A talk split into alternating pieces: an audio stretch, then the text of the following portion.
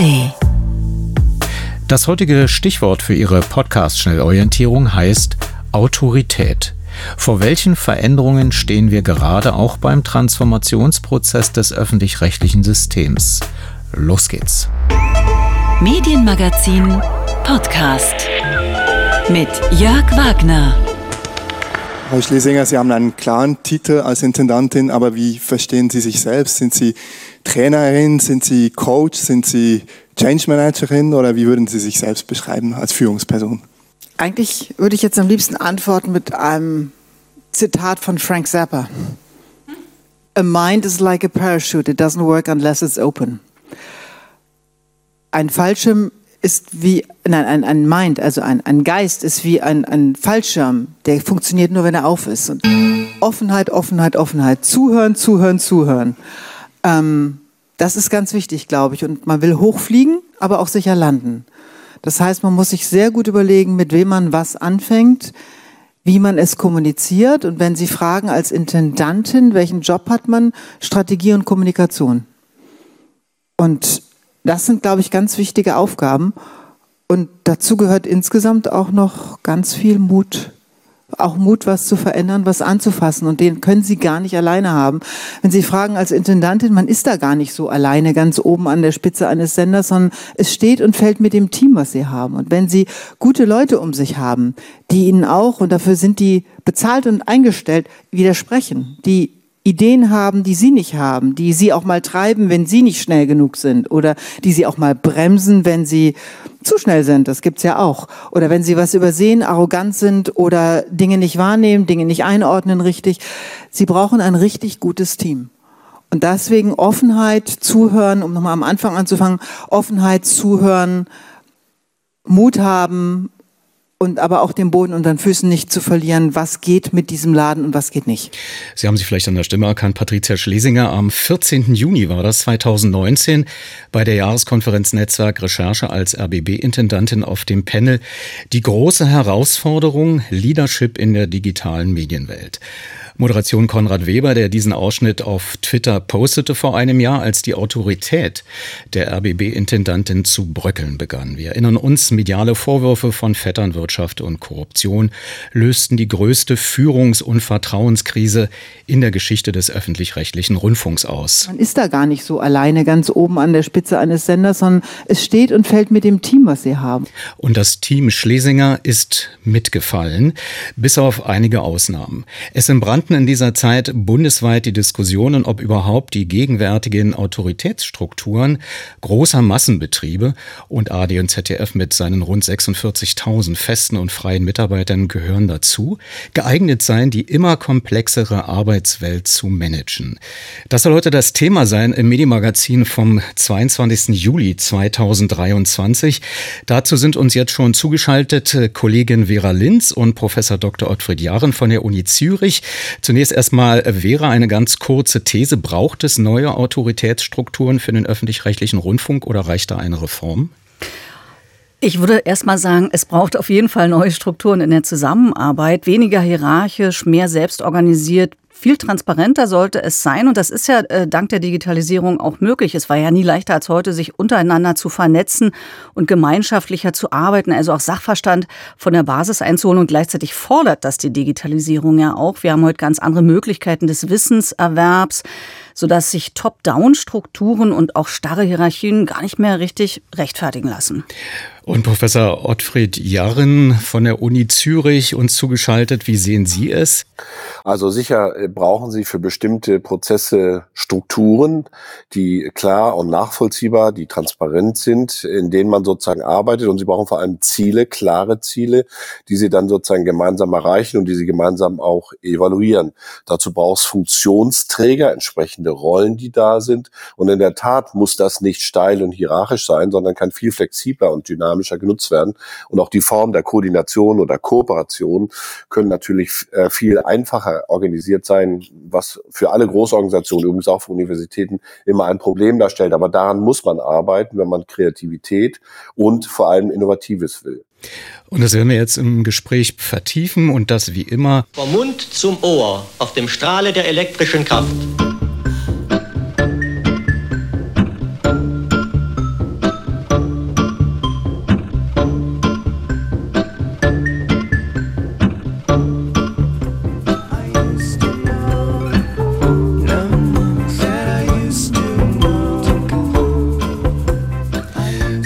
Mit dem Medienmagazin nicht. Der RBB hat quasi das Nachdenken über Hierarchien, über Autoritäten ausgelöst, sondern in ganz massiver Weise in der letzten Zeit natürlich die Digitalisierung.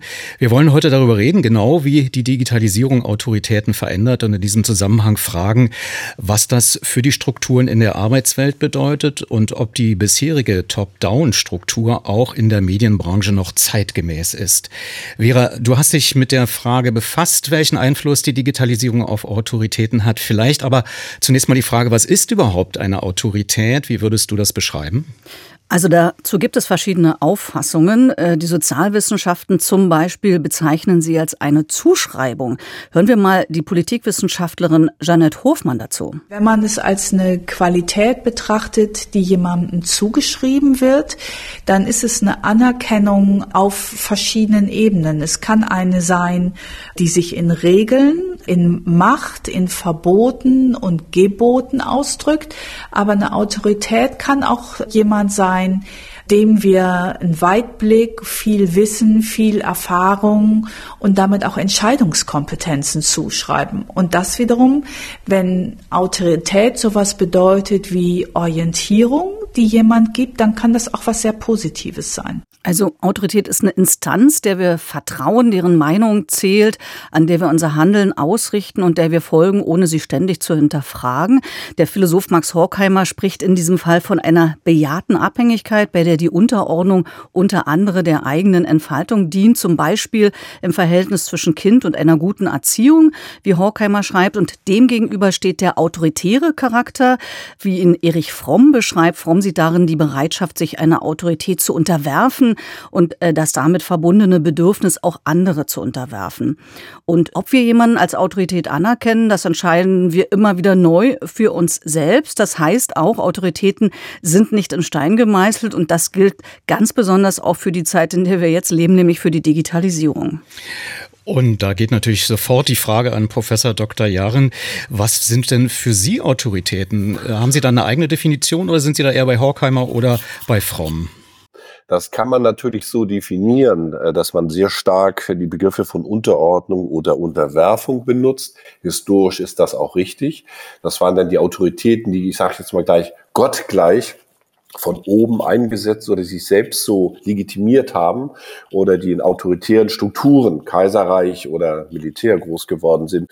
Hier jetzt eher mit Janet Hoffmann. Es handelt sich eigentlich um Zuschreibung, Anerkennung, die sich aus dem Rollenverständnis ergibt. Es ist eine Funktionsrolle innerhalb einer Organisation, kann und soll eine Person eine leitende Aufgabe übernehmen, aber nicht die anderen zur Unterwerfung oder zur Unterordnung anhalten, sondern sozusagen eigentlich durch Leadership, durch Vorbild, durch die Qualitäten, die diese Person mit sich bringt, äh, gemeinsam eine Arbeitsleistung versuchen, erfolgreich umzusetzen. Also eher ein funktionaler Blick, den ich drauf haben würde, weniger sozusagen einen historischen Blick, der sozusagen bestimmte Form von Gesellschaften, die wir zum Glück überwunden haben, reproduziert. Aber nochmal nachgefragt, stammesgeschichtlich jetzt mal gesehen, die erste Autorität war doch eigentlich äh, die Annahme, dass Gott lenkt und der Mensch denkt. Das sind natürlich alles sehr schöne Bilder, die man hat und die für bestimmte Gesellschaftsformationen auch gelten, bis in die frühe Bundesrepublik Deutschland rein. Die formierte Gesellschaft war ja tatsächlich ein Leitbild, was hinter Adenauer und anderen auch stand, wo man immer so eine Form von Autorität haben wollte, ähm, die, der sich auch stark dann politisch sozusagen umgesetzt hat. Und natürlich hat man Rollen wie Lehrer, Pastor, Pfarrer oder Professorinnen und Professoren so, so versucht zu verstehen als besondere Leistung oder als besondere Funktionsträger. Ich denke, diese Dinge haben sich schon überholt. Es wird vielmehr erwartet, dass soziale Kompetenz mit Rollen verbunden ist. Es wird erwartet, dass auch Empathie damit verbunden ist, ein Fühlungsvermögen damit verbunden ist. Also es ist nicht mehr dieses starre Rollenkonzept, was sozusagen von oben nach unten denkt oder von links nach rechts im Sinne eines Flusses, sondern eher im Sinne Sinne einer koordinativen auf Aushandlung und Interaktion angelegten Tätigkeit. Vera, welche Veränderungen sind denn nun spezifisch für unsere Gegenwart, ausgelöst quasi von der Digitalisierung, sichtbar? Also bevor wir zu den Menschen gleich wieder zurückkommen, fange ich erstmal mit der Technik an. Denn ein Spezifikum ist tatsächlich, dass wir erstmals anfangen, also zumindest in meiner Wahrnehmung erstmals anfangen, Autorität auf Technik zu übertragen. Das bestätigt auch der Soziologe Ulrich Bröckling. Wir müssen, glaube ich, Abschied davon nehmen, Autorität ausschließlich als etwas zu denken, was an Personen hängt. Das heißt, die Digitalisierung sorgt dafür, dass auch nichtmenschliche Autoritäten entstehen, zum Beispiel mit dem Aufstieg von KI und den damit verbundenen Sprachassistenten wie ChatGPT oder äh, der Google-Alternative Bart, die seit einiger, seit vergangener Woche, glaube ich, in Deutsch auch verfügbar ist. Und äh, die Politikwissenschaftlerin Janet Hofmann sieht äh, mit KI-gesteuerten Assistenten tatsächlich neue Autoritäten entstehen. Weil neue Wissenssysteme entstehen, die Vorgänge automatisieren, die bisher zwischen Menschen oder in Menschen stattgefunden haben.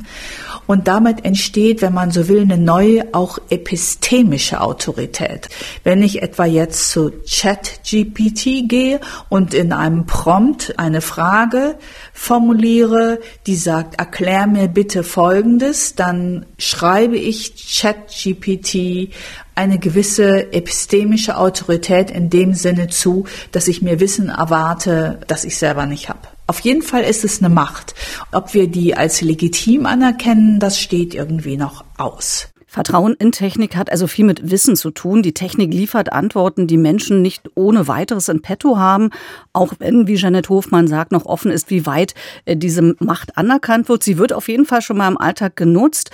Allein äh, die Suchmaschine Google, wenn wir mal die Chatbots noch außen vor lassen, die Suchmaschine Google äh, wird täglich über drei Billiarden Mal angefragt, so Schätzungen. Und in Deutschland nutzen neun von zehn Menschen die Suchmaschine, die ihren Algorithmus tausende Male innerhalb innerhalb eines Jahres ändert. Und mit ihren Suchvorschlägen und Antworten greift diese Technologie auch zunehmend in unser soziales Leben ein. Das ohne, dass wir das beobachten und unmittelbar kritisieren und auch bewerten können, weil uns häufig die Möglichkeit fehlt zu beurteilen, wie es ohne Algorithmen passieren würde. Das heißt, es wird etwas entschieden im Sinne von Sichtbarkeit, Unsichtbarkeit, Priorität oder nachgelagert und das wird uns vorgesetzt und es gibt keine Vergleichsgröße für uns, die es uns erlaubt, die Qualität des algorithmischen Ordnens und Empfehlens genau zu bewerten sagt Jeanette Hofmann. Und das hat auch eine verunsichernde Komponente, was sie hier beschreibt. Also wie so oft äh, bei Technik, äh, ihre Wirkung ist ambivalent. Auf der einen Seite müssen wir befürchten, dass uns Autonomie abhanden kommt je mehr wir an digitale Systeme auslagern und delegieren. Und auf der anderen Seite hat es natürlich auch einen sehr starken Enabling-Effekt in dem Sinne, dass wir heute Dinge tun können, die man vorher nicht tun konnte. Und das bringt uns jetzt zu einem weiteren Bereich, in dem die Digitalisierung Autoritäten verändert. Wir haben es schon ein bisschen angesprochen, nämlich in der Organisation von Arbeitsprozessen. Innerhalb von Unternehmen haben Mitarbeiter dank digitaler Technologien einfacher Zugang zu Informationen. Sie können sich besser vernetzen miteinander. Sie können ihr Wissen teilen und starre Hierarchien haben damit ausgedient sagt auch der Physiker und Netztheoretiker Timo Daum, der in seinen Büchern die Veränderung der Arbeit durch die Digitalisierung thematisiert. Wenn man das mal weiterspinnt, folgt ja daraus, dass wir den Chef, der mehr weiß als wir und den Chef, der kontrolliert und der Micromanaging macht, immer weniger brauchen. Weil einher mit der Erosion von Autorität durch die Wissensgesellschaft, die mit der Digitalisierung ja einhergeht, daraus folgt ja auch so eine Anforderung an den Einzelnen, das ein Stück weit zu übernehmen.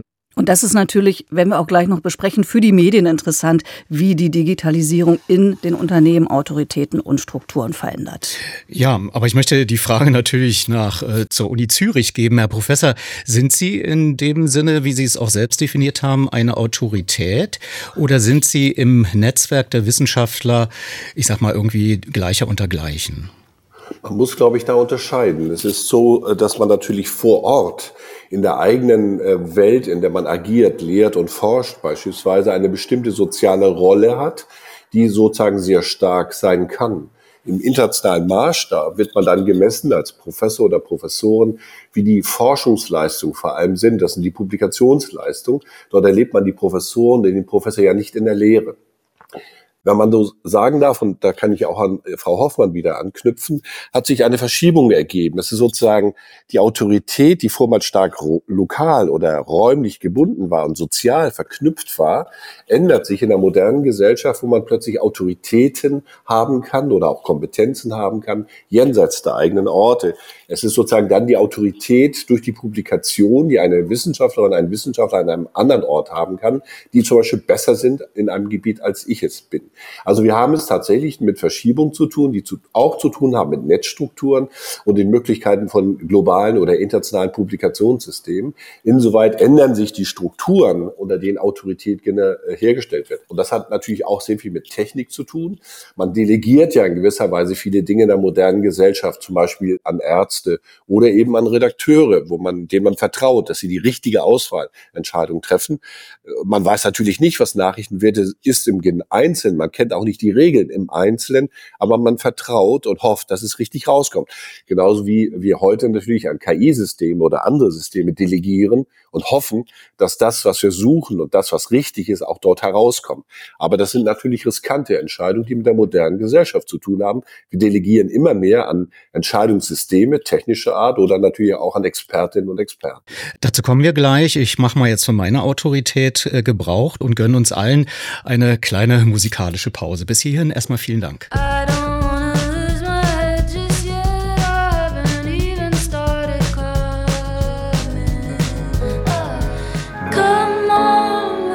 Shake with me. We both Wir sind noch bei den Autoritäten. Wie verändert die Digitalisierung Autoritäten? Das ist unser Thema heute und wir wollen in dem Zusammenhang auch darüber sprechen, wie sich in den Medien, vor allen Dingen im elektronischen Rundfunk, die Arbeitsbedingungen, Strukturen, Hierarchien durch die Digitalisierung verändern oder verändern sollten. Vera, du hattest ja schon kurz erwähnt, dass starre Hierarchien eigentlich ausgedient haben, auch weil Mitarbeiterinnen und Mitarbeiter durch digitale Medien viel besser informiert sind und sich untereinander vernetzen können. Wie kann man sich das konkret vorstellen? Welche Praxis gibt es denn schon dazu? Na, für diese neue Form des Arbeitens steht der Begriff agiles Arbeiten. Das ist ein Prinzip, das dieser Entwicklung äh, gerecht werden soll und das in den letzten 20 Jahren schon zum Mainstream geworden ist. Agilität steht dafür, dass, wie das Wort schon sagt, Teams beweglich sind, sich nach bestimmten Prinzipien selbst steuern, um ein bestimmtes Ziel zu erreichen. Sein Ursprung hat die Idee im Manifest der agilen Softwareentwicklung, dem Gründungsdokument der agilen Bewegung, das 2001 von amerikanischen Softwareexperten verfasst wurde. Damals ging es darum, sich frei zu machen von starren Managementstrukturen und alten Autoritäten. Und das Versprechen, das damit verbunden war, lautet, eine humanere Arbeitskultur zu schaffen durch hochgradige Vernetzung und die Freiheit, sich selbst zu organisieren. Das heißt jetzt also, wenn das agile Arbeiten zum Mainstream geworden ist, dann beschränkt sich das längst nicht mehr nur auf die Softwareentwicklung. Bei Radio 1 war das von Anfang an ein kleines Arbeitsprinzip, autarke Einheiten zu bilden.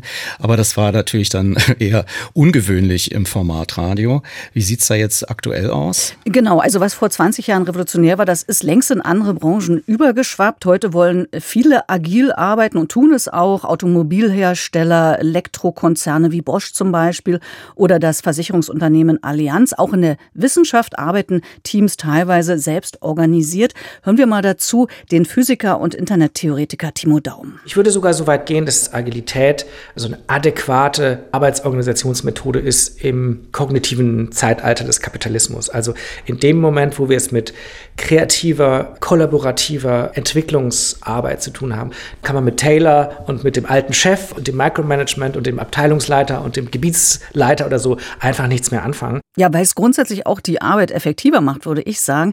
Inzwischen ist aber agil eher so ein Überbegriff, äh, so ein Gattungsbegriff, würde ich sagen, für selbstorganisiertes Arbeiten geworden. Es haben sich auch noch weitere Methoden etabliert, die sich an dieses Prinzip anlehnen, zum Beispiel Design Thinking oder Holocracy.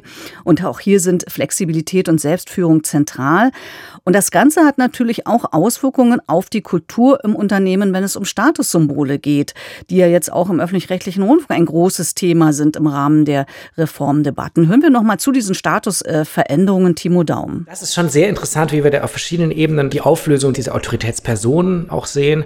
Insbesondere dann auch in so klassischen Industrien, die sehr viele Hierarchieebenen haben, mit klar abgegrenzten Aufgabenbereichen. Und auch einer gewissen Symbolik, also wer hat welches Büro, wer fährt welchen Dienstwagen, wer darf wo parken, das wird sehr stark in Frage gestellt, auch von einer neuen Generation, die sagt, wir sind doch hier ein Team, wir brauchen flachere Hierarchien. Also dieser Typus des mittleren Managements, der eine gute Ausbildung hat und der sein Büro mit Blick auf den Parkplatz ergattert hat und daran festhält, der ist tatsächlich zusehends ein Auslaufmodell. Professor Jahren, Sie waren ja früher mal, haben Sie mir während der Musik verraten, ja. beim Sender Freies Berlin selber Radiomoderator und äh, verfolgen demzufolge oder zumindest Autor verfolgen ganz genau, wie es auch der ARD zurzeit geht. Sehen Sie tatsächlich da, ich sag mal, einen Wechsel, dass nicht mehr der Parkplatz entscheidend ist und äh, das Dienstauto bei der ARD? Ja, als Produzent, wie gesagt, nicht als Moderator. Nein, Herr Wagner, es ist, glaube ich, ein wichtiger Punkt zu unterscheiden zwischen dem, was die Massenmedien repräsentieren. Das ist nämlich eine Industrieproduktion, die sie machen. Sowohl Presse als auch Radio und Fernsehen, das kennen Sie auch, serielle Produktion. Die entsprechenden Produkte sind hochgradig standardisiert.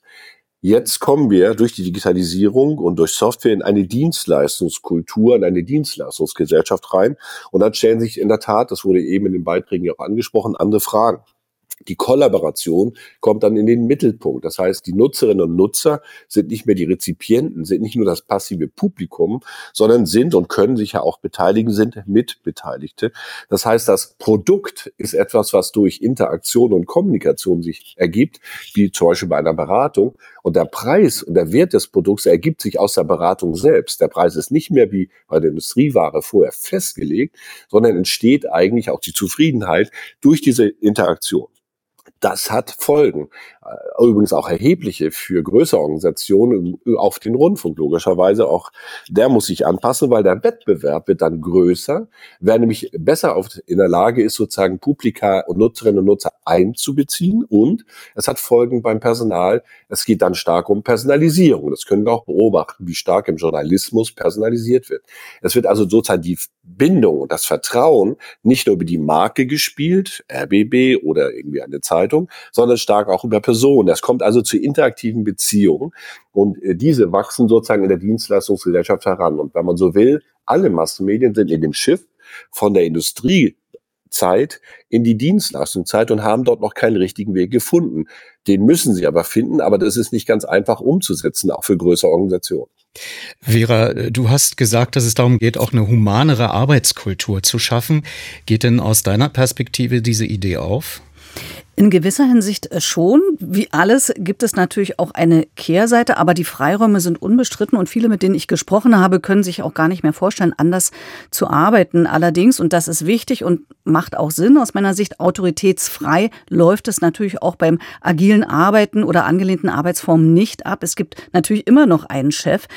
Ich habe darüber mit dem Soziologen Ulrich Bröckling gesprochen. Er sagt, beim agilen Arbeiten kommt dann auch wieder nochmal auf eine andere Weise Technologie ins Spiel. Da haben wir eine sehr wirksame Verbindung von Freiheitsspielräumen und auf der anderen Seite einer ganz strikten, aber nicht mehr durch Personen ausgeübter Kontrolle, sondern einer Kontrolle, die ausgelagert wird an technische Systeme, an Zeiterfassungssysteme, an Leistungsmessungssysteme, die ja mittlerweile über digitale Technologien sehr genau beschreiben können, was, wann, wie jemand tut. Und die nicht mehr eine Person im Zentrum haben, die da die Kontrolle ausübt, sondern die rein über ja irgendwelche Zahlenreihen oder Kennziffern funktioniert. Also die Autorität des Menschen, in dem Fall des Managers, wird dann auch wieder teilweise ersetzt durch die Autorität der Technik. Und dann gibt es eben immer noch eine Außenwelt, also wirtschaftliche Rahmenbedingungen, an denen sich Führungspersonen orientieren müssen. Oder wie Sie, Herr Professor Jahn, sagten, auch die Dienstleistungsgesellschaft, die natürlich die Anforderungen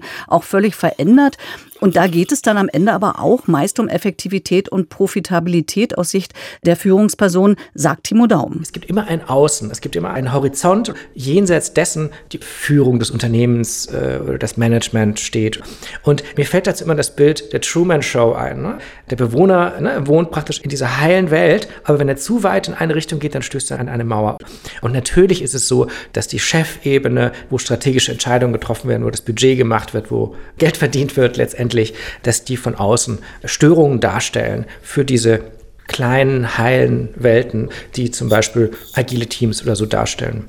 Professor Jahn, äh, sehen Sie das ähnlich? Das sehe ich eindeutig so. Es nimmt sich, äh, glaube ich, sogar, nimmt es zu. Die Leistungsmessung wird nämlich dann plötzlich transparent, nachvollziehbar.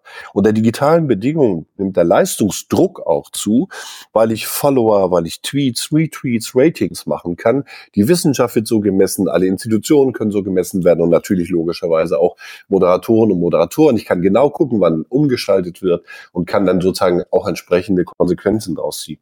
Die digitale Instrumente helfen einerseits natürlich besser zielgenau etwas zu verbreiten, oder zu versorgen oder eine Interaktion zu steuern, sind zugleich aber ein scharfes Kontrollinstrument, ein schärferes als vormals, weil man das alles direkt sehen kann. Deswegen mein Argument, die Umstellung in, zum Dienstleistungsgedanken hat dann natürlich die Folge, dass man sich sozusagen mit dem abstrakten Publikum nicht mehr in Anführungszeichen herumplagen muss, sondern sein Publikum kennen sollte und kennen muss und ansprechen können muss. Und wer das nicht kann, der hat ein Problem. Der hat dann die Schwierigkeit, wie unter diesen personalisierten Kommunikationsverhältnissen, denken wir mal gemeinsam an Influencer und deren Bedeutung, nämlich direkt Leute glaubwürdig anzusprechen. Dieser Druck wächst und führt zu ganz anderen Produktionsweisen und übrigens auch ganz anderen äh, Narrativen und Anspracheformen, die man wählen muss. Also die Digitalisierung ist eine Chance, das würde ich auch sehen, gerade für den Journalismus, sich in eine Dienstleistungskultur zu wechseln. Er muss aber überlegen, wie weit seine Kernfunktion, nämlich gemeinwohlorientierte Leistung für die Gesamtgesellschaft zu erbringen und sich nicht nur auszu strecken oder zu recken nach gerade momentan gültigen, sagen wir mal, Ideen, Normen oder Moden. Bevor wir dazu kommen, wie sowas vielleicht passieren kann, gibt es natürlich auch eine Gegenbewegung, ein Verharrungsvermögen, äh, dass in bestimmten Strukturen natürlich Menschen nicht bereit sind, erstens Macht abzugeben und auch äh, sowas wie Befehls- oder Weisungsgewalt. Aber dennoch, Vera, stellt sich nicht doch irgendwie die Frage, überwiegt nicht das Positive, also dass autoritäre Strukturen dann von individuellen Freiheiten abgelöst werden? Bevor ich darauf antworte, muss ich jetzt doch noch mal kurz zu Professor Jahn äh, was anmerken, weil ich denke halt, das ist ja unser Thema auch hier, ne, wie man die, Strukturen eben ein bisschen flüssiger bekommt innerhalb des Unternehmens. Und ich glaube, wenn man da mehr auch in die Basis rein äh, würde oder in, das Wissen der Basis, in den Sachverstand, würde es vielleicht auch leichter fallen, eben ähm, diese Dienstleistungsqualitäten zu entwickeln. Ist jetzt mal eine These. Gut, also das, nein, das, das ist, was Sie sagen, ist völlig richtig. Was ich nur sagen wollte, ist, dass natürlich durch neue Formen von Messungen und Messbarkeiten auch andere Konkurrenzen im Verhältnis der professionellen Akteure zueinander kommen. Äh, wenn man, so will, das wird als stärker ein Wettbewerbsgedanke hineingetragen. Das ist per se nicht schlecht, bedarf aber sozusagen mit Blick auf die Umwelt, also was erwartet die Umwelt das sogenannte Publikum dann von mir, das muss ich entsprechend äh, bewerkstelligen können. Und Sie haben völlig recht, dass der Prozess, sich zu verständigen, was sind unsere Ziele, wie wollen wir diese Ziele umsetzen? Welche Programme wollen wir dafür machen? Welche Interaktions- und Austauschformen wollen wir spezifisch entwickeln? Das kann nur kollaborativ passieren. Das ist völlig richtig. Das kann ich nicht mehr nach einem Standardprogramm machen, siehe Formatradio, sondern das muss ich sozusagen wellenspezifisch sendespezifisch, gattungsspezifisch umbrechen. Das macht es in der Produktion nicht einfacher, sondern komplexer, aber andererseits auch kreativer wieder. Das ist völlig richtig, dass hier auch eine andere Führungsphilosophie, eine andere Führungsart und Form gefunden werden muss, um das entsprechend umzusetzen. Und deine Frage, Jörg, war jetzt, was, äh, ob das Positive oder, oder das äh, Negative sozusagen äh, überwiegt, also ob diese individuellen Freiheiten vielleicht dieses Kontrollelement überwiegen. Und ich persönlich würde sagen, erstmal das Positive überwiegt, äh, weil es mir natürlich auch liegt, äh, weil ich persönlich effektiver und sinnstiftender so arbeiten kann. Aber man kann und muss das wahrscheinlich auch ambivalent sehen. So sieht es auch der Soziologe Ulrich Bröckling. Ich würde das als Soziologe erstmal gar nicht bewerten, sondern würde versuchen zu beschreiben, beschreiben, ja, wie verändert sich eine Gesellschaft, wenn zum Beispiel Arbeit auf eine solche Weise organisiert wird. Das entspricht zum Beispiel den Vorstellungen einer demokratischen, nicht mehr nach dem Prinzip von Befehl und Gehorsam organisierter Gesellschaft, einer Gesellschaft, die Partizipation, Engagement nicht nur ermöglicht, sondern auch erfordert. Also Freiheit ist nicht nur ein Möglichkeitsraum, sondern wir haben gewissermaßen einen Zwang zur Freiheit. Wir sind genötigt, frei zu sein und uns selbst zu organisieren organisieren. Und da wird natürlich der Ball zurückgespielt an die Mitarbeiter, denn nicht jeder kann diesen, sag mal in Anführung, Zwang zur Freiheit äh, für sich nutzen. Wie Menschen zu Hierarchien stehen, ist individuell sehr verschieden und auch die Fähigkeit oder der Wille, sich selbst zu organisieren, ist nicht bei jedem gleich ausgeprägt und äh, Agilität stellt sich dann wiederum auf solche Feinheiten nur bedingt ein. Also ich denke, auch Freiheit muss man lernen und trainieren. Ja, das, aber wie trainiert man sowas? Lass uns aber nochmal zurück zu den Autoritäten kommen. Die Digitalisierung hat sie verändert. Manche sind weggefallen, neue dazugekommen. Gibt es denn Trends, die sich beobachten lassen, zum Beispiel was die Haltbarkeitsdauer von Autoritäten betrifft und welche Qualitäten sie im Zeitalter des Digitalen eigentlich mitbringen müssen? Ja, also Fakt ist, wir hatten es auch schon immer wieder angesprochen, Autoritäten stehen heute vor anderen Herausforderungen als früher, auch durch das Internet, das ja angetreten ist mit dem Tod klassischer Autoritäten, weil wir äh, viel mehr Informationen selbst abrufen und überprüfen können, weil sich äh, ständig alles verändert, weil es weniger auf Spezialwissen von Einzelnen ankommt, sondern wirklich auf Vernetzung. Und äh, der Netztheoretiker Timo Daum beschreibt zwei Trends bei Autoritäten. Das eine ist weg von dekretierten Autoritäten hin zu natürlichen Autoritäten oder Autoritäten, die sich beweisen müssen. Also früher galt einfach das Wort des Pfarrers zum Beispiel, ob der jetzt gut war oder nicht. Das war praktisch Gesetz. Heute würde ich sagen, gute Lehrer müssen durch ihre Arbeit überzeugen. Sie können nicht qua Position oder Job Description sagen, das war's jetzt. Der zweite Trend würde ich sagen, dass sich die Kriterien für Autorität ständig verschieben. Mitunter sehr, sehr schnell. Aber ich finde, dass das letztendlich auch eine positive Entwicklung ist. Also wenn wir zum Beispiel in der Schule einen Taschenrechner einführen, das stellt natürlich die Autorität äh, der Lehrer in Frage, das empowert die Schülerinnen und Schüler, die müssen andere Sachen lernen, die äh, Lehrerinnen und Lehrer müssen andere Sachen prüfen. Mit anderen Worten, sie müssen ihre Autorität und das, wie sie agieren, verändern. Und jetzt müssen wir tatsächlich zum Praktischen kommen, auch äh, mit Ihnen, Professor Ottfried Jahren. Sie haben hier im Medienmagazin, das wissen Sie wahrscheinlich gar nicht, vor einem Monat Folgendes gesagt. Aha. Wir haben es zu tun ja. mit einem Transformationsprozess, der über längere Zeit dauert, an dem viele Akteure Anteil haben, in dem Technologie verändert wird, in dem sich Märkte ändern, in dem sich auch das regulatorische Umfeld stark ändert, stark zum Beispiel in Richtung auf die EU bezogen. Transformation ist etwas, was man nicht so alleine unter Kontrolle hat. Reform, wo man Defizite feststellt, die rechtlichen und ökonomischen Instrumente in den Händen glaubt zu haben, um einen Zustand A in einen Zustand B zu verändern. Das war vor einem Monat hier im Medienmagazin als Zitat vom Mainz Media Forum. Ja. Ist denn der öffentlich-rechtliche Rundfunk unter diesen Bedingungen einer Transformation überhaupt reformfähig? Was meinen Sie? Sollte es sein und das sollte ihm auch gelingen. Aber Sie wissen alle, das ist nicht einfach. Ich habe es mit vielen selbstständigen Organisationen zu tun, die wiederum selbstständige Leitungsgremien haben und darüber gibt es dann noch die Aufsicht das sind dann auch noch die Bundesländer, die Staatskanzleien etc.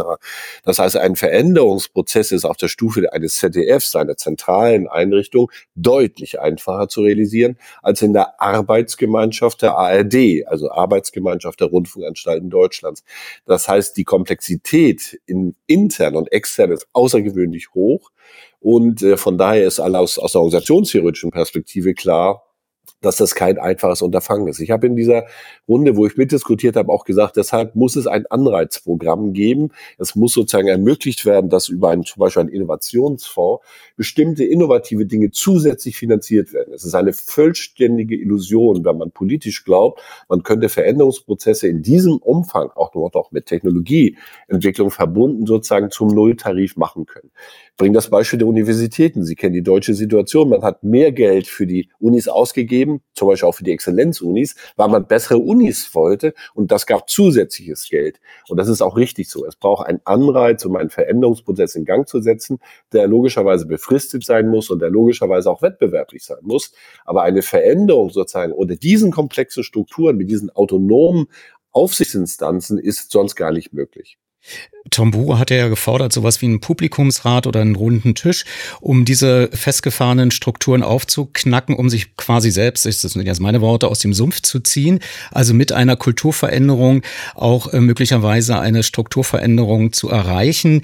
Gibt es dafür denn überhaupt positive Beispiele, dass man irgendwie gemeinsam so eine riesengroße Aufgabe wuppen kann? Es, es ist sicher eher schwierig, das muss man fairerweise sagen. Was macht denn ARD beispielsweise? Äh, der MDR hat Funk gegründet mit Erfolg, hat es aber als Ausgründung faktisch vollzogen. Da ist nicht ganz klar gewesen, gehört das eigentlich zur Familie der ARD und des MDR noch hinzu. Die Strategie der Ausgründung oder der zusätzlichen Gründung betreiben auch Universitäten oder andere Organisationen, die genauso, wenn man so will, schwierig sind, weil sie lang schon bestehen und sehr komplexe Strukturen, Führungs- und äh, äh Leitungsstrukturen insgesamt Land auch haben. Es ist ein schwieriges Unterfangen, da ja auch mehrere Ebenen äh, hier noch betroffen sind, also mehrere Kompetenzbereiche, wie beispielsweise die Bundesländer und die Interessen, die die wieder haben, kennen wir. So, das Saarland will unbedingt den saarländischen Rundfunk gesichert wissen. Das gibt sozusagen ein eigenes Sicherungsgesetz, wie die Frau Ministerpräsidentin dann auch noch betont hat. Unter diesen Bedingungen lassen sich größere Sachen kaum realisieren. Aber Step by Step, müsste das gehen und sollte das gehen, wenn auf der Stufe der Verantwortungsträgerinnen und Träger, das sind die Intendantinnen und die Intendanten, ein größeres Werk in Gang gesetzt wird. Aber das sehe ich noch nicht. Ich habe auch noch nichts davon gelesen. Das, was man bisher angekündigt hat, ist, glaube ich, nicht mal ein Reformchen.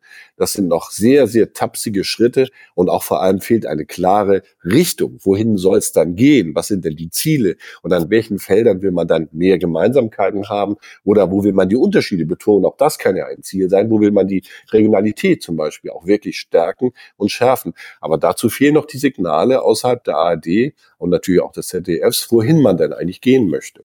Und es fehlen aus meiner Beobachtung auch ähm, Signale einer wichtigen gesellschaftlichen Gruppe, die bisher nur sporadisch beziehungsweise in sehr geringer Größe daran beteiligt äh, wurde, also die normalen Nutzenden des öffentlich-rechtlichen Rundfunks.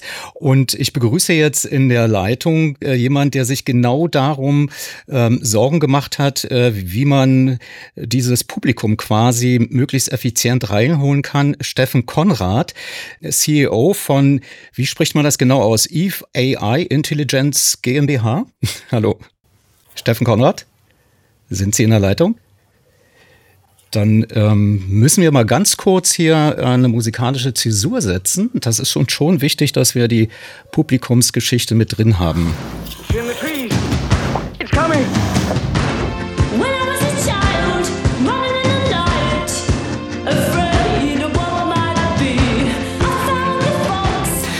Da müssen wir mal den Klassiker von Kate Bush runterziehen, denn es ist uns gelungen, tatsächlich Herrn äh, Steffen Konrad jetzt von Eye Intelligence GmbH hineinzuholen. Hallo. Ja, grüße, Herr Wagner. Vielen Dank. Ja, ähm, Sie haben Ideen entwickelt, wie man das Publikum als Autorität stärken kann, indem man möglicherweise mit Hilfe auch von Software, denn Sie sind ja Informatiker, da etwas Effizientes äh, den Politiker mit an die Hand gibt, um zu wissen, was will denn das Publikum überhaupt? Was haben Sie da konkret geplant oder, oder wie haben Sie das durchdacht? Was war möglicherweise auch der Impuls? Also die Geschichte hat eigentlich dadurch entstanden. Ich hatte eine Veranstaltung von äh, Europe Calling besucht online. Das ist ein Webinar. Das heißt, da gab es ein Panel mit, mit sehr wichtigen Leuten zum Thema LNG. Und äh, wir wollten verstehen, ähm, wie kann man sich da eigentlich beteiligen. Und ich bin ein Mensch, der gerne mal Fragen stellt, habe dann meine Fragen gestellt und man muss sich das so vorstellen, das sind dann Tausende in der Leitung, nicht nur ein paar hundert oder, oder Zehnernummern. Und das war sehr spannend, weil ich dann gehofft hatte, dass natürlich die Frage drankommt. Und Sie können sich vorstellen, bei über 1000 oder 3000, 4000, 5000 Teilnehmern kommen wir da nicht wirklich durch das hat mich natürlich angespitzt, weil wir äh, semantische Analysen machen. Also wir beschäftigen uns genau mit den Themen, wie schafft man eigentlich den Einzelnen, äh, die einzelne Stimme zu verstehen? Wie schafft man das auch Randbemerkungen oder Randargumente zu verstehen? Und ich hatte damals bei Europe Calling angefragt und gesagt, lassen Sie uns das mal testen, ob man das nicht machen kann mit einer Beteiligung. Und man sagt, wir holen große Bevölkerungsgruppen und schauen uns mal genau an, was die zu sagen haben zu Themen und äh, versuchen mal zu schaffen, dass keine Stimme verloren geht in diesem Prozess.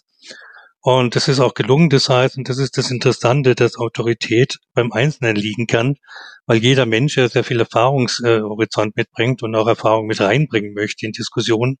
Und auch das Thema Medienzukunft eigentlich nicht ohne Bevölkerung ablaufen sollte, so dass man dann eigentlich sagen könnte, wenn man Fragen stellt, wenn man Meinungen reinpostet in solche virtuellen Räume, dass die Auswertung dann bringt, dass man dann tatsächlich verstehen kann, was ist das Meinungsspektrum. Es geht also nicht um Repräsentativität, wie wir es gehen von der Marktforschung, also wo sind die Haupttrends, was wird am meisten gesagt, sondern die Frage ist tatsächlich, äh, welche Breite liegt vor und was verlieren wir an Informationen, wenn wir immer nur über bestimmte Dinge berichten, erzählen oder diskutieren. Und das ist jetzt nicht nur etwas, was die Medien interessiert. Wir haben gehört, es soll sowas wie einen Bürgerrat geben.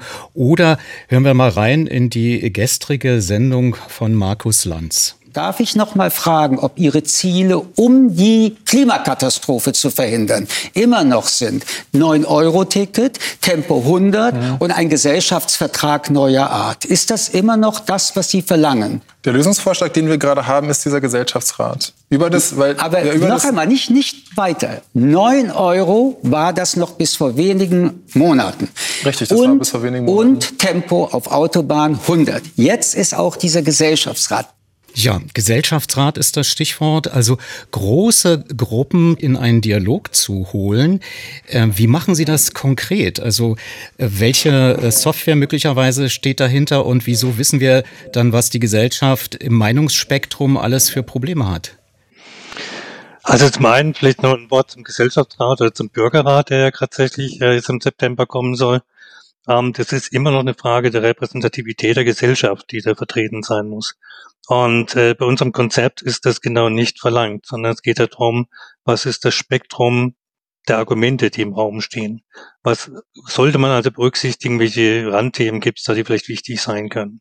Softwaretechnisch ist es eine künstliche Intelligenz, ähm, die tatsächlich Texte durchliest und die klassifiziert nach den Themengebieten.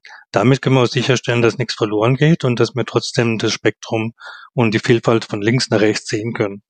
In dem Beispiel, was Sie gerade eingespielt haben von, von Markus Lanz, würde das heißen, dass man halt eine Diskussion da nicht verengt auf, ja, wir finden das jetzt schlimm, was die, äh, die letzte Generation da macht mit den, mit den Blockaden der Straßen und Beschädigungen von Sachvermögen, sondern dann würde man sagen, wir würden tiefer schauen und gucken, was steckt eigentlich dahinter, welches Spektrum, welche Argumente stecken dahinter, um dann zu sehen, verlieren wir was in der Diskussion auch mit dieser Gruppe. Ich muss auch nachtragen, wir hörten Michel Friedmann und Theodor Schnarr in diesem kurzen Ausschnitt. In der ZDF-Mediathek ist die vollständige Sendung natürlich noch nachsehbar. Aber wir müssen nochmal, Herr Konrad, dann dazu kommen, was das möglicherweise für ein Hilfsmittel sein kann, ähm, gerade bei der gegenwärtigen Debatte um die Strukturveränderung im öffentlich-rechtlichen Rundfunk. Die Medienpolitik hat einen Zukunftsrat äh, berufen und nimmt erstmal Expertise, ich sag mal pauschal pauschal aus dem Bereich der Wissenschaft und der Rechtsberatung und so weiter, aus der Wirtschaft. Wo könnte denn da möglicherweise die Medienpolitik Nutzen ziehen aus dem, wenn man die Publika mit einbezieht? Ist das nicht eher dann etwas, was stört, wenn plötzlich eine ganz andere Lesart zu sehen ist?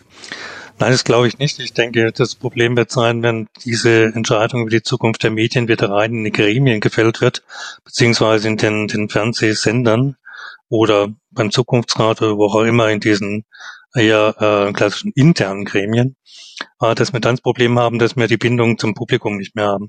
Und das ist halt in vielen Bereichen der Gesellschaft der Zeit ja zu spüren, dass das rausgeworfen sein aus Entscheidungen, also konfrontiert zu werden mit Entscheidungen als Bürger oder Bürgerin, nicht mehr toleriert wird.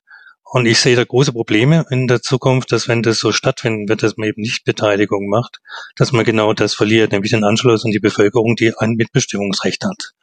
Und auch ein Stück weit an der Bevölkerung vorbei entwickelt.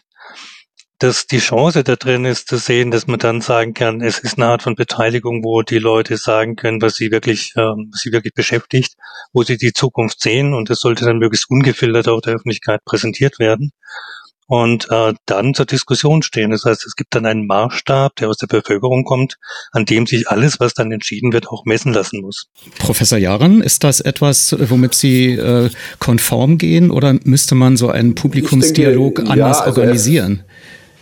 Also man muss, glaube ich, unterscheiden, für welchen Zweck man das macht. Was Herr Konrad anspricht, ist im Grundsatz ja richtig, dass ich mehr wissen muss, zum Beispiel für die journalistische Arbeit, ich sage mal im Such- und Entdeckungsverfahren, um die ganze Bandbreite abzudecken. Denn ein Problem des Journalismus ist in der Tat, dass er eine gewisse Reduktion vornimmt. Nachrichtenrelevanz, Nachrichtenwerttheorie.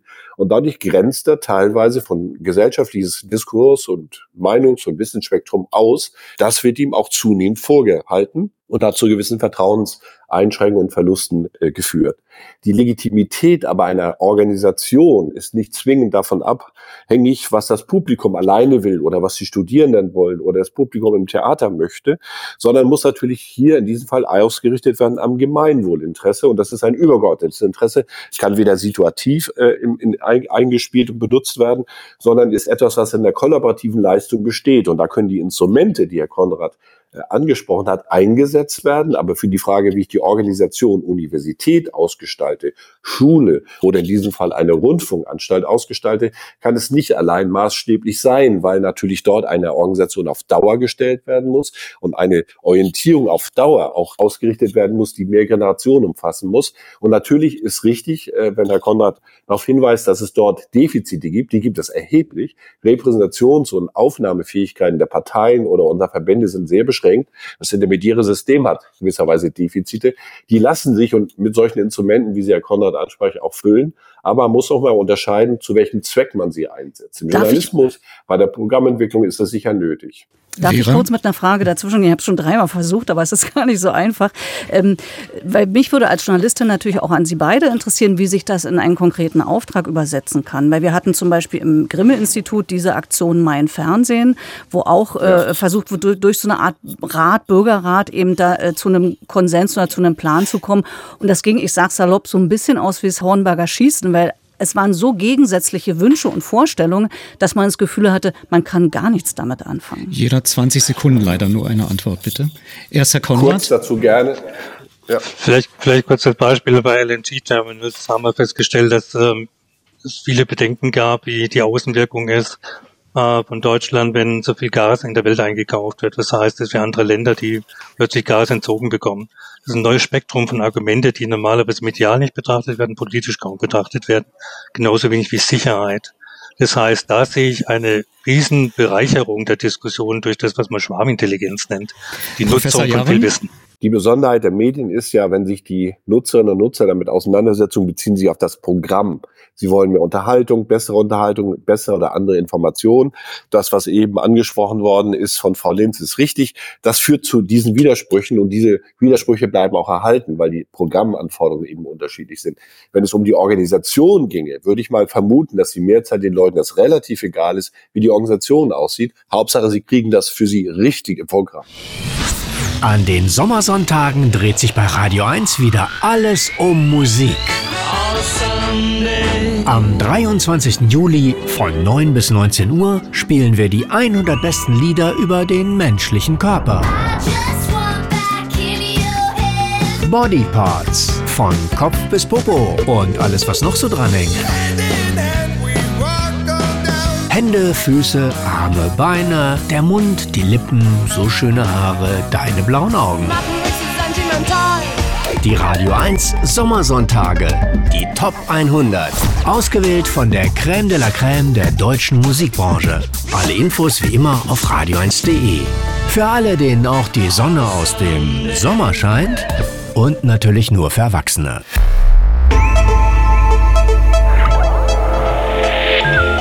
Medienmagazin Podcast. Bonustrack. Bevor wir 50 Jahre in der Radiogeschichte zurückgehen, stoppen wir zunächst im Jahr 1997. Das als kleiner Beleg, dass sich die ARD mit Autoritätskämpfen und Strukturveränderungen schon sehr, sehr lange auseinandersetzt.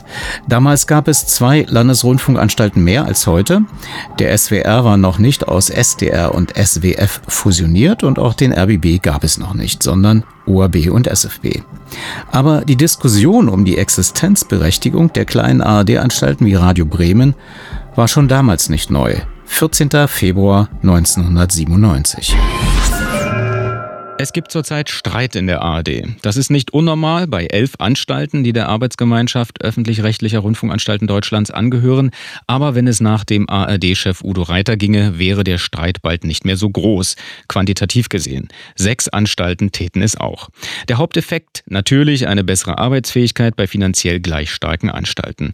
Denn der ARD-Finanzausgleich, der kleineren ARD-Mitgliedern das Funken sichert, sei im neuen Jahrtausend nicht mehr zu halten. Das sei Konsens auf der letzten letzten ARD-Intendantentagung gewesen.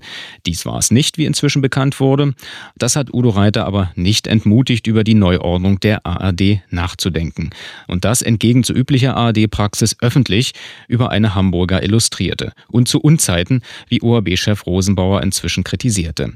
In Bremen jetzt im Studio seines Senders Radio Bremen, Intendant Karl-Heinz Klostermeier, fühlen Sie sich überhaupt noch durch einen ARD-Chef vertreten, der öffentlich behauptet, dass 500 ihrer 650 Mitarbeiter Mitarbeiter überflüssig seien? Inzwischen hat ja Herr Reiter gesagt, äh, solche Äußerungen hätte er überhaupt nicht getan. Ich, äh, es ist natürlich ein Problem jetzt, äh, nachdem offenbar ja gar nichts gesagt wurde und es äußerst rätselhaft ist, woher der Stern und seine Informationen bekommen hat, dazu überhaupt Stellung zu nehmen.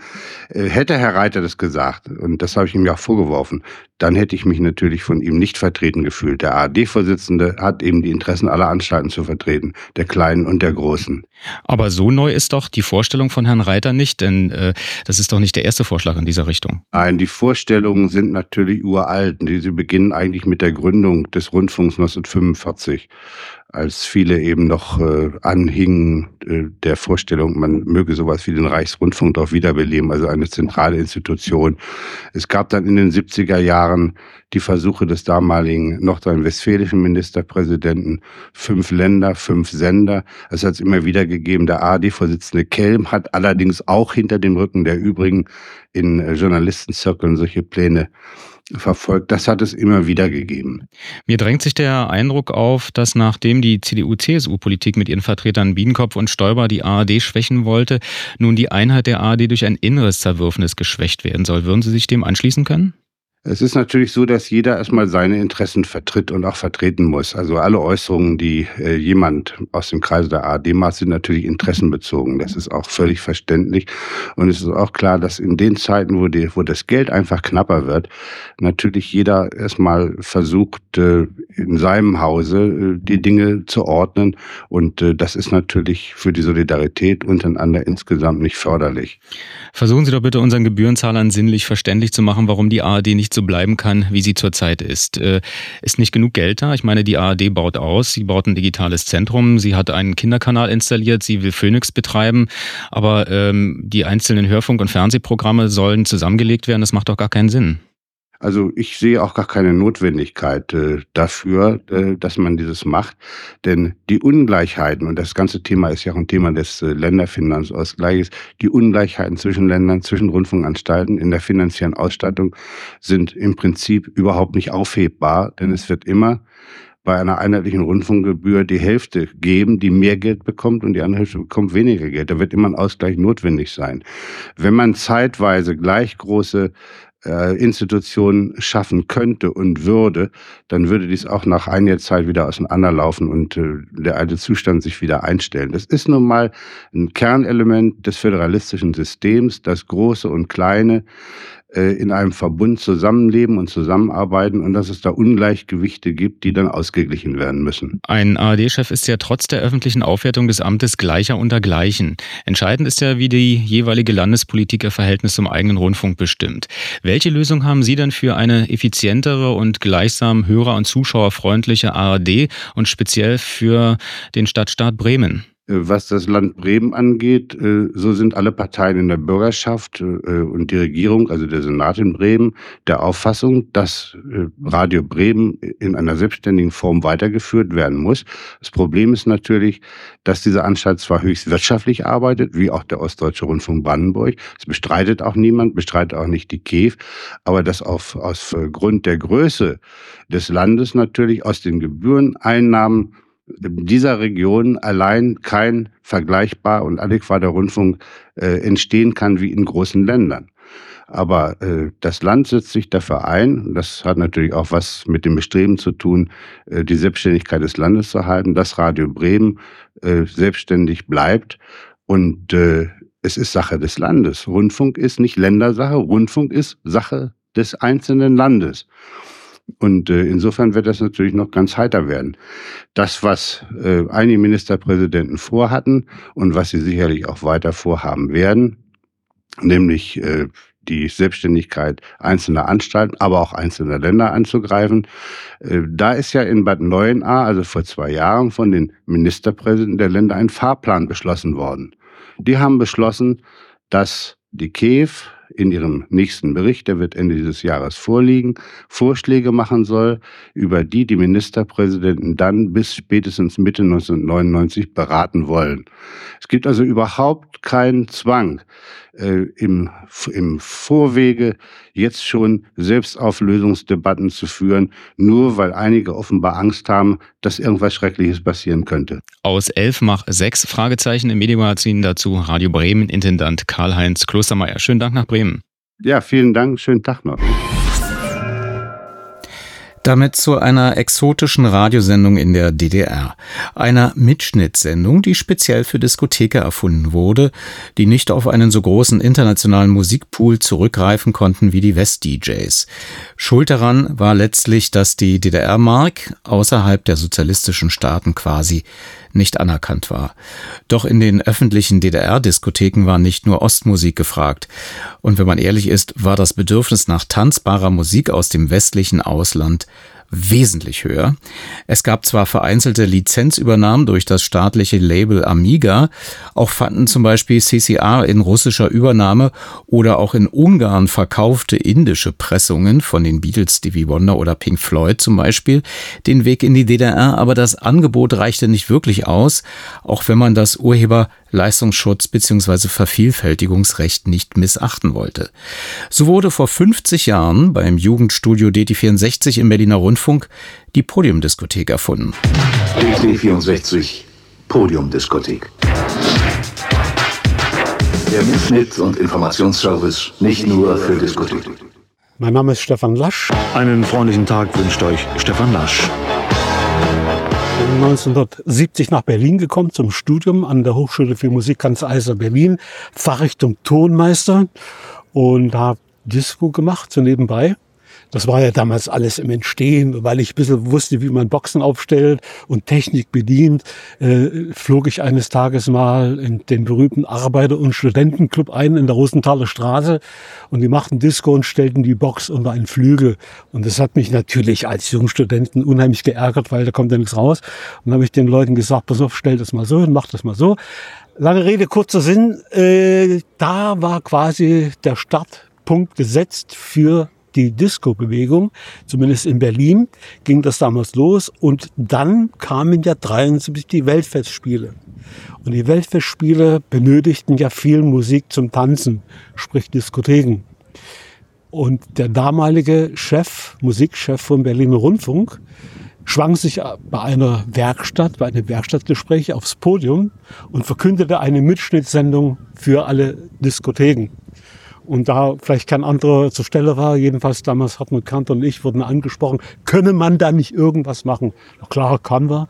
Und wir machten dann am 19. Juli 1973 die erste Sendung namens Podium Diskothek.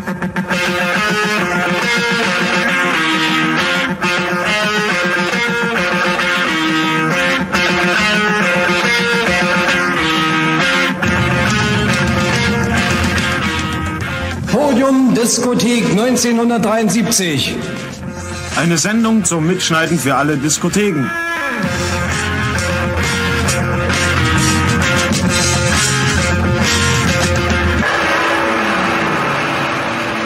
Was war das für eine Sendung? Also man sendete Mitschnitt reif, irgendwelche Musik, wer wählte die aus und wieso konnte man die dann in der Diskothek ähm, spielen und wieso war das dann legal? Also die erste Frage, Mitschnittreif, indem man, das widerspricht allen Radiogesetzmäßigkeiten, jetzt kommt Fritz Schmeckebier mit dem Lied XYZ, 21, 22, 23, und dann wird die Musik abgefahren.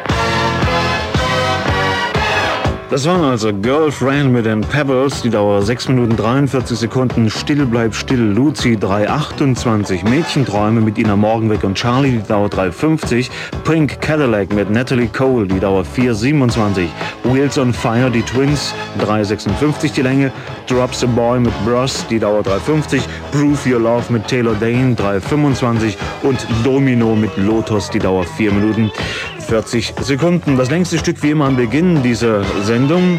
Herbie Hancock hat sich wieder einmal ein Disco-Stück einfallen lassen. Es trägt den Titel Wipe Alive und die Fassung, die ihr gleich hören werdet, den Zusatz Extended Dance Mix. Die Dauer 8 Minuten und 16 Sekunden. Ah. Der Titel ist zu Ende, 21.2. Also, man lässt immer vor der Musik eine Einschalt- und eine Ausschaltpause. Hat kein Sender rund um Rias oder SFB haben das alle nicht gemacht. Wir haben das gemacht. Warum war das erforderlich? Weil der Produzent von Tanzmusik war der Rundfunk und teilweise Amiga. Und die Produktionsraten waren ja unheimlich gering.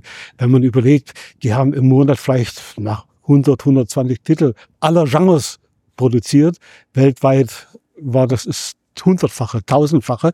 Und man braucht ja Material. Wenn ich also fünf Stunden zum Tanz spielen will, Rein rechtlich war das damals eine etwas dubiose Konstruktion, muss ich ganz ehrlich sagen, weil es hängt ja immer damit zusammen, wenn ich Musik mitschneide, in die Öffentlichkeit bringe, wissen wir, Hängrechte dran, Urheberrechte, Leistungsschutzrechte.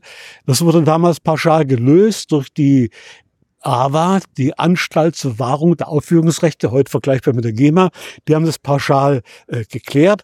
Jeder, der die Lieder, die bei unserer Sendung mitgeschnitten worden sind, konnte die sich lizenzieren lassen und hatte damit den Freibrief, er durfte die öffentlich spielen. Wie das im Hintergrund geregelt wurde, das konnte mir damals keiner erklären und wird mir auch heute noch keiner erklären. Hast du die Musik ausgesucht letzten Endes? Wir haben die Musik ja ausgesucht, weil wir so ein, so ein äh, ja, von den wenigen Sachen noch das Beste rauszufinden war bei DDR-Produktion oder RGW-Produktion, also aus, dem, aus Polen, Ungarn, Sowjetunion oder wie auch immer. Ein kein großes Problem, weil da gab es nicht viel. Probleme machten immer die internationalen Produktionen. Weil es gab zwar beim Rundfunk einen Musikaustausch, internationalen Musikaustausch, aber der bewegte sich eben mehr auf der Unterhaltungsmusikebene oder auf der Klassikebene, aber nicht das, was junge Leute äh, hören wollen. Und wir haben jetzt ja gerade hier in Berlin rundum um die Ohren gehauen bekommen, was SFB oder RIAS gemacht haben, die neuesten Hits von Aserbaidschan bis Arizona äh, alles kein Thema. Und das haben die Leute natürlich gefordert. Und da waren natürlich die Wege der Musik, der Westmusik, sage ich mal, in das Radio auf unsere Bandmaschinen mitunter sehr kurios. Das äh, ruft den investigativen Journalisten in mir hervor. Das Kuriose ist klar, weil es gab eine Mauer. Nenn mal so ein paar Beispiele, wie, wie, wie Titel den Weg in den Rundfunk also der, genommen haben der, der einfachste Weg war, dass ein, ein, ein sogenannter Kollege, der Reisekater war, kriegte ein paar Westmark in die Hand gedrückt und fuhr dann nach West-Berlin in einschlägigen Musikläden und kaufte da sich ein paar Platten ein, die Redakteure vorher empfohlen hatten. Das war aber schon ein bisschen später, Anfang der 80er Jahre. In den 70er Jahren war es mitunter so, dass einige Kollegen Oma und Opa hatten. Die brachten dann die Platten mit. Die englischen Texte wurden übersetzt oder zumindest Inhaltsangabe. Und dann wurden die ja nicht wie heute äh, per Chip oder wie auch immer abgerufen, sondern jede analoge Vinylplatte musste umgeschnitten werden mit Rotband von, äh, Rotband hinten, Grünband von, archiviert, Etikett auf dem Karton und äh, das wurde dann quasi nochmal abgehört, geprüft, wenn man so will, auch inhaltlich, dass nicht schief geht so waren im Prinzip so die, die, die Wege einfach, äh, im Prinzip, wer Westverwandtschaft hatte und äh, einen guten Draht irgendwo hin, der hatte auch relativ aktuelle Musik. Nun wurde diese Sendung äh, tatsächlich mitgeschnitten. Ich kann mich selber daran erinnern, äh, dass man das gemacht hat, auch schon, äh, wenn man kein Diskotheker war. Ähm, aber dennoch gab es ja, wenn man sich mal so dann Tanzveranstaltungen angehört hat, äh, teilweise sehr viel anderes Material und man sagte, das hätte man irgendwie bei DT64 mitgeschnitten. Das ging insofern nicht mit der Ausrede, weil ihr habt auch noch die Listen immer abgedruckt in der jungen Welt. Wie lief das? Das war dann so ein Service. Die, die Titellisten wurden dann äh, abgetippt, Computer und so, das war ja damals noch ein leichtes Fremdwort, äh, wurden dann an die junge Welt geschickt mit unsäglich vielen Tippfehlern auch manchmal drin und die wurden dann abgedruckt. So dass übers gesprochene Wort kann man ja nicht unbedingt nachvollziehen, wie ein Lied geschrieben wird. Erst einmal unser Englisch ja auch nicht gerade vielleicht das Beste und einiges wurde falsch ausgesprochen, anderes konnte man auch nicht oder kannte es gar nicht, äh, so dass man also immer schwarz auf weiß sozusagen die Titellisten hatte und konnte dann, wenn mal eine Kontrolle kam oder wie auch immer, vorlegen, das habe ich mitgeschnitten. Die Titel sind lizenziert. Du hast als ähm, Musikredakteur der computeraffin war, eine Reihe erfunden, wo sich sämtliche Eltern immer gewundert haben, wenn so Quietschtöne live ausgestrahlt wurden. Das war der Basic Code, wenn man so will, also die Maschinensprache akustisch, die man reingeladen hatte damals in den Computer hast du ähm, praktisch über das Radio übertragen. Wie kamst du dieser Idee? Was war das überhaupt für eine Sendung? Ganz, das war Podiumdiskothek, weil das Problem war ja immer die Titellisten. Und da das Computerzeitalter anbrach und bei Radio DDR gab es einen Typen, der machte Computersendung. Und da habe ich dann gesagt, pass auf, geht das? Ja, geht schon. Machen wir. Der hat für mich den Titel bekommen, hat ein kleines Programm geschrieben und dann haben wir das gesendet. Fürchterlich. Piep, piep und so. Das die Redaktion, die Redakteure, Handy, wie kann man das machen? Eine Minute lang oder 40 Sekunden dieses Piep. Ich habe es dann getestet. Dummerweise habe ich mir keine Ausdrucke aufgehoben. Es gab in der Tat Leute, die haben das mitgeschnitten und haben das dann ausgedruckt und es hat funktioniert. Und das war noch so ein Meilenstein, wo ich sage, Mensch, das war gar nicht mal so dumm damals. Heute ist es eine Anekdote, wo man schmunzelt, aber wieder hat man so angefangen. Ne? Auch der DDR-Rundfunk damals mit der Computersiererei. Jugendradio,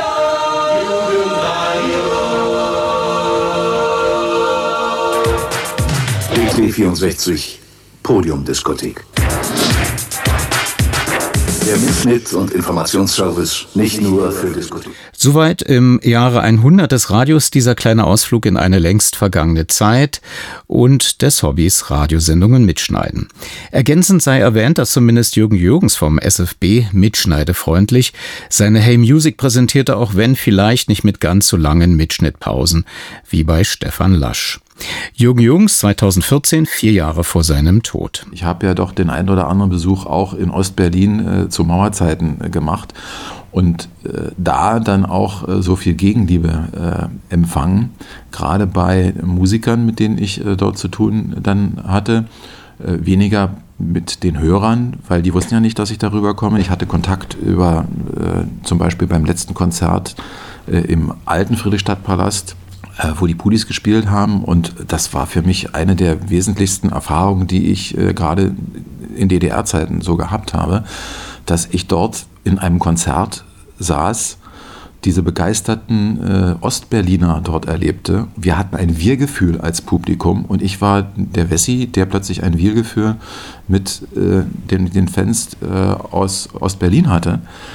Und ich war dann derjenige, der sagte, ja, ich kann jetzt dann, wenn ich jetzt fertig bin, rüber in den Westen und die anderen dürfen nicht. Das ist mir an dieser Stelle äh, so klar gewesen und hat mich so frustriert, äh, dass ich gedacht habe, wann kann diese Scheiße hier irgendwann mal aufhören? Äh, umgedreht äh, wussten wir natürlich, dass gerade hier Music äh, mitgeschnitten wurde, wie blöde. Und das war ja auch das, was ich äh, immer getan habe. Es war nicht leicht für mich, immer zu warten, bis die Musik zu Ende war, sondern jeder DJ redet gerne auf das Letzte, was man da so hört, drauf. Und es entstehen ja auch quasi Pausen. Aber ich war früher, als ich klein war äh, und Radio gehört habe, auch jemand, der mitgeschnitten hat. Da war Hey Music, als die anfingen, noch ohne mich, die Sendung par excellence, wo ich das auch gemacht habe. Und dieses habe ich dann also auch äh, kultiviert und zum Kult sozusagen getrieben. Bis heute äh, gebe ich mir Mühe und ich weiß, dass auch heute, wo die Technik eine ganz andere ist, dass viele Leute sich die Sendung insgesamt nach wie vor mitschneiden und dann nachher das bearbeiten und sich raussuchen, äh, was sie dann für sich noch irgendwie brauchen können. Also äh, das hat schon eine große Verbundenheit auch äh, dargestellt und ich weiß von vielen DJs im Osten, dass die das alles mitgeschnitten haben und dann danach sofort bei der nächsten Veranstaltung, die sie hatten, mit äh, den Titeln, die sie bei mir aufgenommen haben, brilliert haben, was sie denn alles an neuen Sachen gehabt haben. Ich meine, das war auch eine Verpflichtung. Das muss ich dann also auch mal so sagen. Und das hat dann auch gerade nach der Maueröffnung sich fortgesetzt, weil dann kamen die natürlich alle und haben mich gefragt, ob ich denn nicht mal zu ihnen kommen könnte, ob ich irgendwie mal da eine Veranstaltung oder dort was mache. Ähm, ich weiß, dass ich auch noch in diesen Wirren äh, vom Fernsehen eingeladen worden bin, um dort äh, vorbeizuschauen. Da habe ich mir dann auch noch Nena geschnappt, äh, weil sie fragte, ob ich noch irgendjemand Bekanntes vielleicht mitbringen könnte. Und Nena war zu dieser Zeit in Berlin und dann sind wir da zusammen rübergedüst und äh, haben dort äh, kleinen Besuch bei einer äh, Sendung am Nachmittag gemacht. Das als kleine Ergänzung. Wenn Sie jemanden kennen, dem die hier vorgestellten Themen nützen würden, empfehlen Sie den Medienmagazin Podcast gern weiter mit einem Link zum Beispiel zur ARD Audiothek. Ansonsten seien Sie gern live bei Radio 1 dabei, samstags immer zwischen 18 und 19 Uhr oder hier in der Nacht zum nächsten Montag. Bis dahin. Radio 1 Medienmagazin. Vergessen Sie nicht, Ihre Antennen zu erden.